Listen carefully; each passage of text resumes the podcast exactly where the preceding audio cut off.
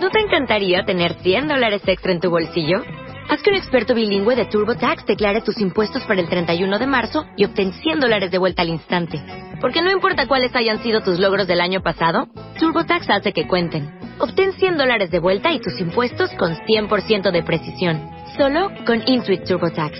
Debes declarar para el 31 de marzo. Crédito solo aplicable al costo de la presentación federal con TurboTax Full Service. Oferta sujeta a cambios o cancelación en cualquier momento. Una de las grandes eh, señalamientos históricos que tenemos de la menopausia es en el medievo. Alrededor de 600 siglos se, se, persiguieron a las mujeres y se cometieron grandes feminicidios en la casa de brujas. Las principales este, víctimas de estos juicios eran mujeres que tenían una cierta sabiduría y un acceso al poder del conocimiento o al poder eh, sobre las personas. Y rara, raramente, pues la mayoría de las que fueron acusadas eran mujeres que estaban en su tercera edad, en la edad después de la menopausia, la postmenopausia. Dicen por ahí que hay un miedo biológico al, a la biológico y natural este pero bastante bastante enfermo hacia la menopausia. Las mujeres menopáusicas producen miedo. Miedo, ¿por qué miedo, Cristian? el miedo es algo bien interesante porque tienden a tener cambios este, hormonales. que propician también ciertos cambios psicológicos, conductuales y emotivos. Y generalmente las cuando dicen, "Ay, estás como una menopáusica", ¿qué se nos puede venir a la mente? Alterada. Alterada, nerviosa, enojona. Y todo esto es como un peyorativo. La menopausia ha sido utilizada incluso para insultar y como de una forma peyorativa. Sin embargo, la menopausia simplemente nos está manifestando algo. Que la mujer se está transformando. En las eh, tradiciones matrifocales o las culturas que adoraban también las divinidades femeninas, el tránsito hacia la menopausia era celebrado, se celebraba la menopausia. ¿En serio? porque las mujeres iban a empezar a transformarse en mujeres sabias, jefas de tribu, ancianas y abuelas sabias. Y generalmente era celebrado porque decían que la mujer dejaba de sangrar dos veces en su vida. ¿Por qué dos veces en Dos vida? veces en su vida. Las veces que dejaba de sangrar mientras era fértil era porque estaba gestando. Ah, Dejaban de sangrar porque estaban gestando un bebé o una vida nueva dentro de ella. Por eso dejaban de sangrar y creían que la sangre se quedaba dentro de ella para formar el bebé. Ah, que era una creencia filosófica y poética que tenían antiguas eh, religiones y, tradiciones. Y también decían que dejaban de sangrar cuando llegaban a los más o menos cincuenta y tantos años, porque se empezaban a gestar a ellas mismas, ya no un bebé. Por primera vez en su vida iban a ser ellas mismas. Y creo que esto tiene un poquito de verdad, Fíjate que cuando una mujer llega al, tránsito de la menopausia, pues de pronto se despoja de la idea de ser madre, ya no va a poder embarazarse, al menos no de formas naturales. Y sobre todo, generalmente la menopausia llega con otras cosas en la vida, como por ejemplo el retiro y la jubilación. Mm, y generalmente también llega con algo que se llama el síndrome del nido vacío. Los hijos se empiezan a ir de la casa porque ya son lo suficientemente grandes y de pronto la mujer se encuentra con algo bien interesante empieza a tener tiempo para sí misma. Ella misma. Y de repente no sabe qué hacer con él y se deprime porque extraña a los hijos, extraña sus actividades y tiene un montón de duelos que transitar. Pero esto es algo totalmente positivo porque significa que por primera vez quizá en toda su vida ya no va a tener que estar tanto cuidando a los otros, preocupándose por los otros, por su trabajo, por conservar, por hacer esto o aquello. Ahora va a empezar a focalizarse en sí misma. La menopausia es un proceso de transformación en donde las mujeres están capacitadas para llegar a ser ellas mismas, mm. más allá de los roles de madre, esposa o hija. Fíjate que la menopausia a veces ni siquiera nos la enseñaron de una forma eh, sana y creemos que los síntomas que se sienten eh, pues son destructivos, que pueden ser destructivos. Hay que definir primero qué es la menopausia. La menopausia la podríamos definir como aquel proceso biológico natural en donde la mujer deja de tener su sangrado y empieza a tener una gran baja hormonal. Empieza a tener una baja hormonal. ¿Por qué? Porque ya no está este en época fértil, en una época fértil de su vida. no es lo mismo que climaterio que menopausia. La menopausia es lo que se da después de la premenopausia y el climaterio compone tanto la premenopausia como la posmenopausia y la menopausia en medio. ¿Cómo podemos saber cuándo una mujer ya entró en la menopausia? Bueno, pues tiene por, tiene por lo menos que tener un año sin sangrar. Ya cuando una mujer cumple un año sin sangrado, accesa al estadio de la menopausia. Y simbólicamente, también empieza en un proceso de transformación interior donde se pone más reflexiva, más pensativa, incluso melancólica, porque empieza a rememorar las facetas de su vida, cómo fue madre, cómo fue esposa. Fíjate que hay algo aquí interesante eh, que pasa en, en sociedades como la de nosotros, es que gran parte de los divorcios y separaciones también se dan en la menopausia de las mujeres y usualmente es porque los hombres o las mujeres deciden separarse para cambiar por una pareja más joven. Esto se da mucho más en los hombres que en las mujeres, obvio está. Y las, eh, las mujeres en la menopausia pues empiezan a tener también, se les mueve mucho el tapete, porque creen que ya no van a ser atractivas, que van a ser sexualmente activas y un montón de tabúes. Hay ciertos mitos y realidades. Dicen, por ejemplo, que todas deben de sufrir bochornos. Esto no necesariamente es cierto. Hay mujeres que no experimentan esto. Dicen que lo único que sirve para paliar los síntomas de la menopausia son las hormonas farmacológicas o que vienen en pastillas. Esto tampoco es cierto. Dicen que te va a dar, a fuercitas te va a dar osteoporosis. Esto tampoco es cierto, pero sí existen ciertos riesgos en cierto grupo de mujeres. Muchas dicen que se tienen que ir despidiendo de su vida sexual eso piensan.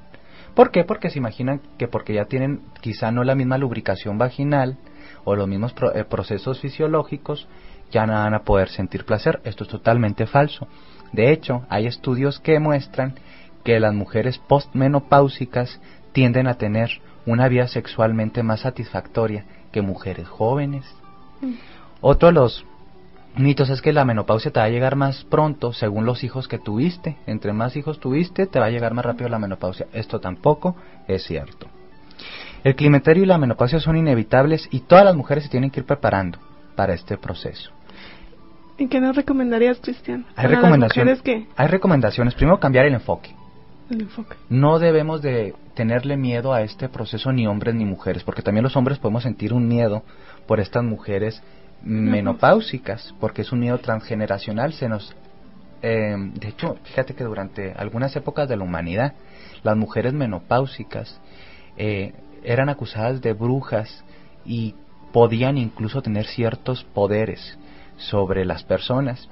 Esto tiene explicaciones psicológicas más simplistas. Simplemente eran mujeres con más sabiduría y ya les había tocado vivir muchas cosas. Así que pues despabilaban a las otras mujeres más jóvenes no es que les metían ideas, ellas ya habían pasado por un proceso para poder tener un referente y compartir su sabiduría con los demás. La tercera etapa, o así se llama la menopausia, la tercera etapa de la mujer, que es el inicio de la edad madura y de la adultez, la tercera edad, este, eh, está identificada en las mujeres por el cese de su sangrado. Eh, la primera etapa, que le podríamos decir la etapa de la doncella, es donde la mujer se encuentra mucho más este, dirigida hacia el exterior. Es por ejemplo las niñas y las jovencitas que son exploradoras, quieren conocer el mundo, quieren enamorarse, quieren sentir. En esta primera etapa de la mujer, el deseo y las ganas de descubrir es lo que más este, se caracteriza. Viene después una segunda etapa que podríamos hablar la etapa de la maternidad, seas madre o no, o la etapa de la adultez, donde la mujer empieza a gestar sus proyectos, pare sus proyectos o también pare a sus hijos y se encarga de nutrir y sostener la vida, ya sea de ella misma o de los otros. Y finalmente la tercera etapa es cuando la mujer ya no tiene ni que criar a los demás, ni que cuidar a los demás, ni que andar preocupándose por qué digan o hagan los demás, y empieza a enterarse que ella también es una persona y que merece atención. Gran parte de las depresiones de la menopausia tienen que ver con la ira reprimida. Las mujeres en la menopausia eh, se ponen más irritables. Esto tiene fundamentos hormonales, pero también fundamentos psicológicos. Se permiten expresar más su ira porque ya les llegó a importar a muchas un rábano lo que los demás puedan decir de ella, de ella. Ya no le tienen tanto miedo al rechazo. Han pasado por unas ciertas experiencias en la vida que les puede, que les puede decir pues que así son las cosas. Eh, la diferencia entre vivir una menopausia sana y una menopausia eh, enfermiza o destructora radica en la idea que tenga la mujer de qué es la menopausia. Nosotros tenemos que aprender a salpicar de ternura, a salpicar de cuidados, de amor, nuestros procesos vitales y la menopausia no es una excepción. Vamos a hacer una pequeña pausa y los voy a dejar con una canción eh, que está incluida en un, en un disco bastante, bastante lindo que se llama La Fiesta de la Vida de Hanak Pasha.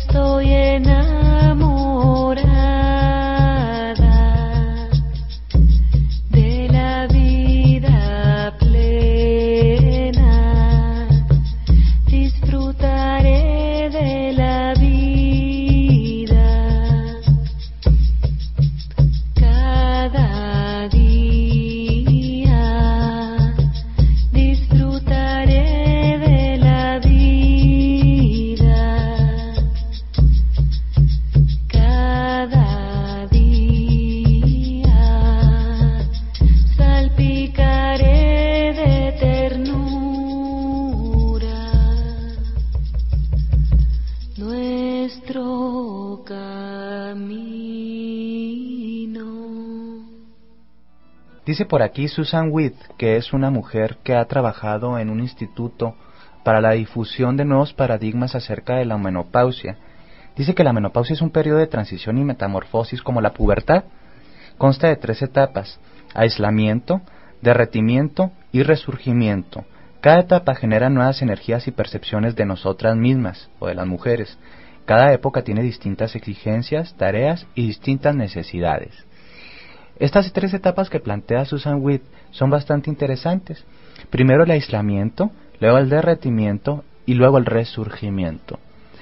La etapa más conocida en nuestra sociedad patriarcal que ha negado muchas de las funciones corporales de la mujer, como esconder la menstruación, esconder el deseo sexual de las mujeres, esconder la menopausia como proceso, eh, pues son características de sociedades patriarcales que niegan los procesos físicos de las mujeres como naturales. De hecho, por ahí nos encontramos dentro del folclore y del misticismo de las sociedades patriarcales occidentales que decían que, por ejemplo, la menstruación producía impureza y enfermedades a, la- eh, a las mujeres y a los hombres que estuvieran con ellas. Sabemos que todos estos son mitos, Sí, sabemos que no es una realidad. Entonces, la menopausia nos plantea una transición para que las mujeres accesen a su propio poder y sobre todo a ponerse atención a sí mismas. Porque es una época donde ya te desapegas más de tus procesos físicos como la menstruación, te desapegas más de los procesos eh, creativos, nutricios como la crianza de los niños y el cuidado de los otros. Pero en esta sociedad parece que no las dejan ni pasar su, su proceso de, de eh, menopausia de una forma sana, porque por ahí nos encontramos, por ejemplo, abuelitas que todavía la hacen de mamás de sus nietos. Mamá. Entonces no tienen tiempo para explorarse a sí mismas y escuchar su cuerpo y ver qué les está pidiendo. Dice por aquí Jan Chinoda Bolem, una excelente autora de libros de autoayuda para mujeres, que las mujeres maduras son atrevidas. Estas son las características de las mujeres maduras que han pasado la menopausia dignamente.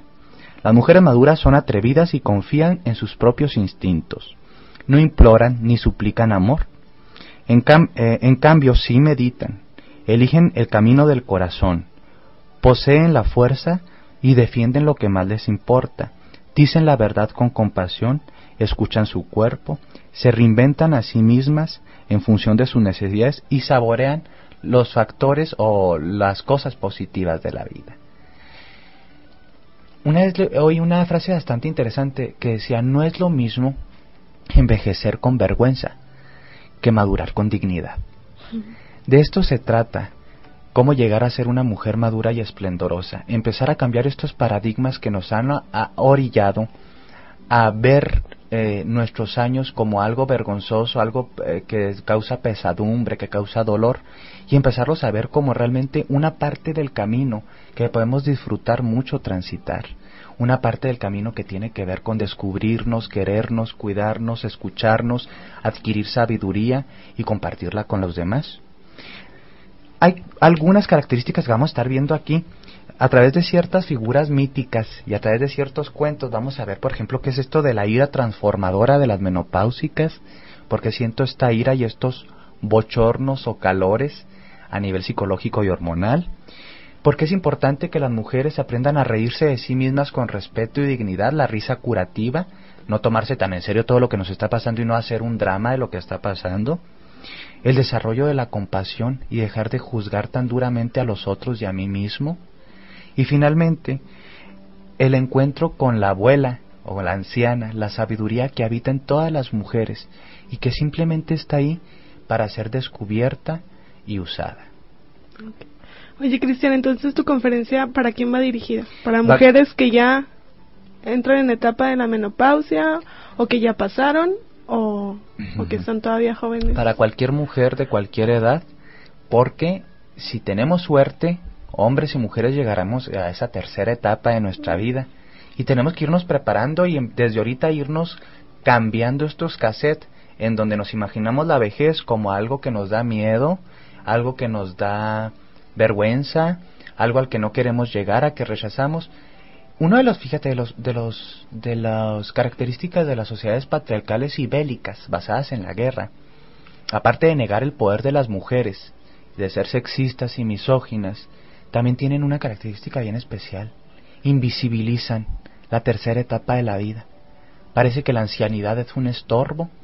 Se esconden a las, a las personas adultas, a los adultos mayores, en, eh, lejos de las personas porque son incómodos. Y esto es algo bastante triste, porque realmente nuestros abuelos y abuelas son personas de gran sabiduría que pueden compartir. En cambio, en sociedades más matrifocales o basadas en otro tipo de valores, la ancianidad es reverenciada y vista como uno de los atributos de sabiduría.